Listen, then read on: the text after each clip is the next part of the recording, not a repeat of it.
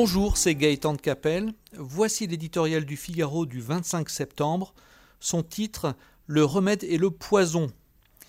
Sur le point de quitter la tête de la BCE après huit ans de bons et loyaux services, Mario Draghi aura bientôt tout le loisir de méditer sur l'ingratitude de la nature humaine. Lui qui a employé avec succès tous les moyens pour sauver l'Europe de la faillite et les Européens de la ruine, part sous le feu des critiques. Et si son remède de cheval pour soutenir l'économie, une planche à billets qui tourne à plein régime et des taux d'intérêt négatifs, était devenu un poison.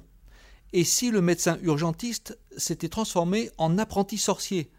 Plusieurs de ses pairs ne se gênent plus pour le désapprouver au grand jour, faisant ressurgir l'opposition entre l'Europe fourmi du Nord, qui gère ses deniers au cordeau, et l'Europe cigale du Sud, qui dépense sans compter, L'avenir dira si Christine Lagarde change de cap ou reprend à son compte la politique de Super Mario.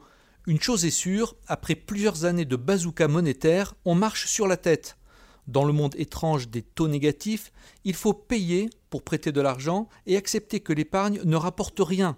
La croissance ne redémarre pas, l'inflation a disparu, des bulles financières se forment partout, la santé des banques flageole, et en cas de crise, personne ne voit très bien quel arsenal nouveau la BCE pourrait déployer.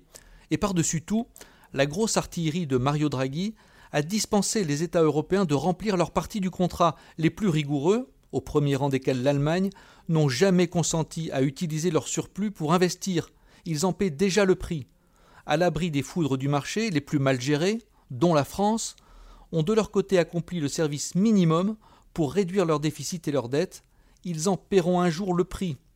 Avec un tel résultat, l'Europe ne fera pas l'économie d'une profonde réflexion sur les missions et les moyens de sa banque centrale.